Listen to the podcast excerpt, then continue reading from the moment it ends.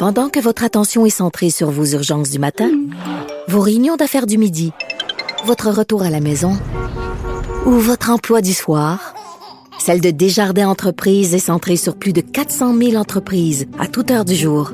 Grâce à notre connaissance des secteurs d'activité et à notre accompagnement spécialisé, nous aidons les entrepreneurs à relever chaque défi pour qu'ils puissent rester centrés sur ce qui compte, le développement de leur entreprise. Buzz Avec Alexandre Moranville.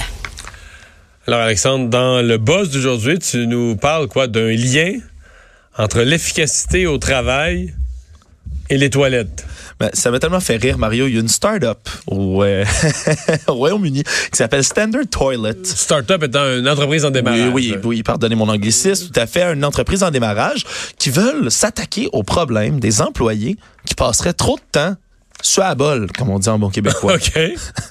Eux ont estimé, sont allés faire des sondages. Ils estiment que, bon, si on paye un employé, là, on y va évidemment livre sterling, 12,78 livres sterling de l'heure, eh bien, chaque employé. Donc, que, en- mettons, ça pas 20, 18, mettons, 20, faisons un chiffre 20 de l'heure. Un environ peu moins, 20 là, dollars de l'heure. Ben, ils ont calculé que si on compte le temps que les employés passent aux toilettes, et selon leur sondage, moi j'ai fait le son un peu, ce serait presque 28 minutes d'une journée qui serait passée Ah, ouais. entre, v- entre 15 28 minutes qui pourraient être passées par un employé. c'est beaucoup. Ouais, ben, je trouve aussi aux toilettes, mais peut-être peut-être un, petit break, être assis. Peut-être qu'ils vérifient, je sais pas, ils ont une cafétéria qui vérifie l'alimentation, peut-être que ça manque de fibres. Ben, peut-être, peut-être pas, mais eux les cal- gens passent trop de temps, là. C'est- la première chose auquel, à laquelle ils devraient s'attaquer. Donc, eux, ils ont calculé, puis c'est un peu là, leurs arguments de vente. Ils disent, ben là, les compagnies perdent des milliers, des milliers. Mettons une demi-heure, ben là, c'est que tu payes milliers. 20 pièces de l'heure, c'est comme si tu payes 10 l'heure, 10, 10 par jour. Ouais, ils ont fait ont calculé que ça fait monter des millions de dollars pour des entreprises, des grandes entreprises de pertes en temps d'employés. Bon, c'est sûr que c'est assez, c'est très mathématique, c'est très arbitraire quand on parle de tout ça. Mais eux ont une solution pour tout ça, une solution qui est appuyée, et ça, je veux absolument le citer, par la British Toilet Association, la BTA, une vraie association qui milite pour des meilleures conditions de toilette dans les entreprises. OK. Qu'est-ce que c'est? Une toilette, Mario, de tout ce qui est plus normal, mais dont le siège est incliné d'environ 13 degrés Vers l'avant. vers l'avant. Fait que t'es pas bien déposé. T'es pas petit peu. bien déposé. T'es un petit peu poussé vers l'avant. Un tout petit peu. C'est ce qu'il dit. C'est pas douloureux, mais c'est inconfortable. Mais c'est pas ça les chaises du McDo, là? Un peu. Tu sais, il y a des chaises dans les, les restaurations rapides qui sont faites, ben, je sais pas si c'est un mythe ou si c'est vrai, mais pour que tu sois confortable, mais pas trop longtemps, là. Ben, que je- je- que- pour, pas, pour que tu traînes, là, pour pas que tu restes là trop longtemps. Ben, ça ressemble exactement à ça. Donc, euh, tu squatterais un tout petit peu. Là, en plus, eux, ils vantent que pencher comme ça, t'as un meilleur travail lorsque tu es sur, euh, sur la selle, que en plus, ça improuve ta posture. Et que tu te muscles les jambes, tu te mets en forme en plus en faisant ça.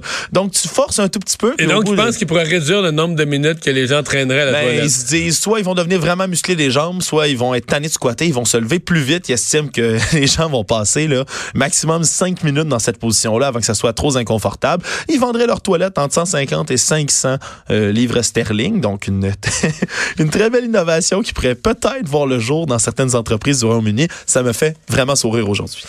Euh, la plus vieille gomme du monde. Oui, bien ça, euh, c'est fascinant tout de même, qui pensait que la gomme à mâcher était une innovation euh, récente. Il- Chewing gum, Ben, on dit vieux. pas, on dit pas que les, euh, les Amérindiens, lorsque les Français sont arrivés, chiquaient de la, de la résine. Ben, c'est- faisait une gomme à base de résine, je sais pas trop. Ben, c'est ce qui semblerait, ça, c'est ce qu'on a vu dans beaucoup de récits. Mais cette gomme-là aurait 5700 ans de vieux. Une gomme qui est faite, c'est de la brette boulon. On dit qui mastiquerait, qui aurait été mastiquée par une femme. Et comment on sait que ça a été mastiqué par une femme? C'est ce qui est complètement fascinant. Ils ont découvert un contenu d'ADN, là, fabuleux et fantastique dans cette résine de gomme-là. Oui, elle a été bâchée beaucoup. Donc, il y a des informations sur les dents, mais on peut, ils ont pu trouver la couleur des yeux Mais ils ont trouvé, euh, la réalité, c'est qu'ils ont trouvé une mode de gomme. Ils ont trouvé une mode de gomme. Conservée 5000 ans plus tard. conservé 5000 ans plus tard. C'est dans le sud du Danemark qu'ils ont trouvé ça. Euh, Puis c'est vraiment pour la première fois le, le génome humain ancien et complet qui a été récupéré sur ailleurs, autre chose que des os ou des dents. Donc c'est à l'université de Copenhague qui analyse tout ça. Euh, ils ont pu trouver la couleur des yeux. C'est- Ce serait une femme donc qui aurait les yeux probablement bleu.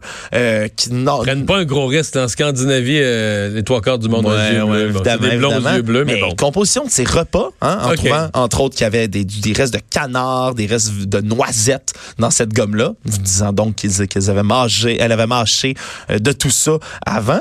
Mais c'est, ils savent pas pourquoi, par contre, ils sont incapables d'expliquer pourquoi elle mâchait cette gomme-là. Personne ne le sait. Est-ce que c'était pour malaxer cette pâte-là pour en faire autre chose après? Est-ce que c'était pour soulager un mal de dents? Une hypothèse possible à l'époque où il y avait Ou pas est-ce que c'était juste euh, la gomme comme aujourd'hui? Ça, c'est quoi? Ils pensent pas qu'on peut juste manger de Oui, la gomme pour oui, manger de la gomme? dit Oui. Ça pourrait être mâcher de la gomme juste pour manger de la gomme, même servir de brosse à dents, de coupe-fin.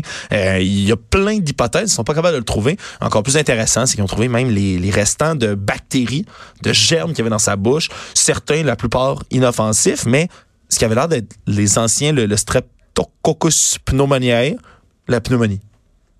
Elle avait ça dans la salive. Elle avait ça, dans en fait, sur la gomme, dans la salive.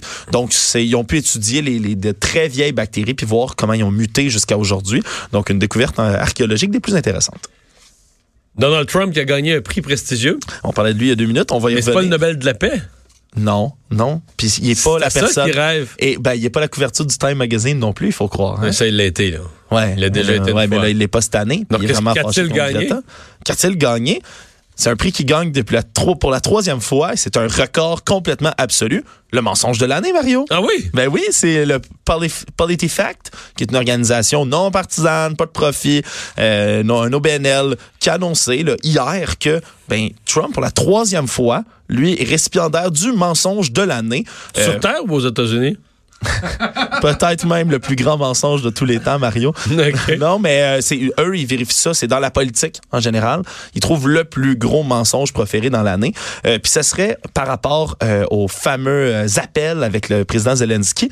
Le mensonge en question, c'est le fait qu'il a dit des centaines et des centaines et des centaines et des centaines et des centaines de fois que cet appel-là avait absolument rien de mauvais et que le, le, le lanceur il a dit d'alerte que c'était. euh, euh, est-ce que c'est pas un great? perfect phone call. Perfect. C'est un perfect, phone call. Mais le mensonge précis, c'est en fait qu'il a dit He got it almost completely wrong. Il a dit que le, le- le lanceur d'alerte avait dit tout d'absolument faux sur cet appel. Le problème, c'est que lorsqu'ils ont rendu public les transcrits de cet appel-là, par eux-mêmes, donnés par le président, mais c'est exactement ce que le lanceur d'alerte disait. Et eux, ce sont, et eux les, les, les, les auteurs derrière ce, ce, ce jury, si on veut, de PolitiFact, ont dit, mais ça n'a pas de, ça a pas de maudit bon sens. En gros, que Trump démente, là, il dit, il y a absolument tout faux. On vous, voici les transcrits et les transcrits disent exactement le contraire. Euh, faut, faut savoir que voilà, personne n'a jamais gagné ça deux fois de suite. Non? Même personne n'a jamais gagné deux fois tout court. Euh, lui, il avait, il l'avait eu en 2015. Quand il avait, pour sa campagne, en général. il avait donné oui. le mensonge de l'année, toute la campagne. Puis il l'avait redonné en 2017 pour avoir dit que les ingérences russes étaient une histoire complètement inventée, une fable pour enfants. Alors même que toutes les agences... Qui gagne de les années impaires. 2015, 17, 19.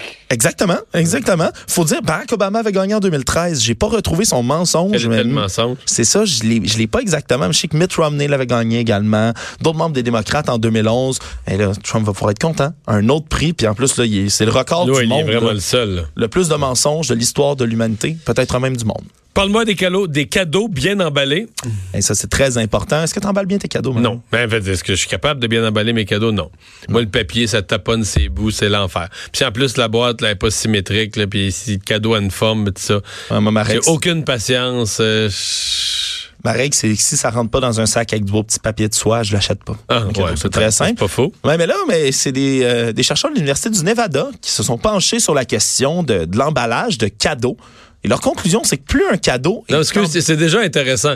Il y a des chercheurs qui ont dit, bon, là, il faudrait bien faire une étude sur quelque chose, on a des budgets pour de la recherche. on va la faire sur l'emballage des cadeaux. Ouais, mais c'est intéressant ce qu'ils ont trouvé, hein? Parce qu'il semblerait que plus le cadeau est emballé soigneusement, plus les attentes du destinataire vont être élevées, et donc plus grands sont les risques de décevoir cette personne-là. Et ça, Donc, des si c'est emballé, là, papier brillant, ben tête, là, les bouts, là, les pliés parfaits. Les gens s'attendent à ce que ça soit le cadeau du siècle. là. C'est tellement bien emballé, ils l'ouvrent, puis le plus souvent qu'autrement, ils vont être déçus. Et leur méthode de recherche, c'est surtout ça qui me, qui me fait sourire aujourd'hui. Donc, moi, en emballant tout croche, les gens se disent, Eh, bon, Yann, t'as-tu vu le cadeau? Puis finalement, ils sont toujours Finalement, ils sont contents. toujours con- ben, presque tout. Tu vas voir, ça dépend d'à qui tu donnes le cadeau. OK. Ils ont pris des partisans du Heat de Miami, puis donc, donc pas des partisans du Miami de Orlando. On s'entend? C'est deux équipes rivales de Alors, Floride. Et ils ont donné euh, une tasse du hit de Miami à ces gens-là. Certaines bien emballées, certaines moins bien emballées. Et les gens appréciaient plus la tasse moins bien emballée en se disant Waouh, c'est fabuleux.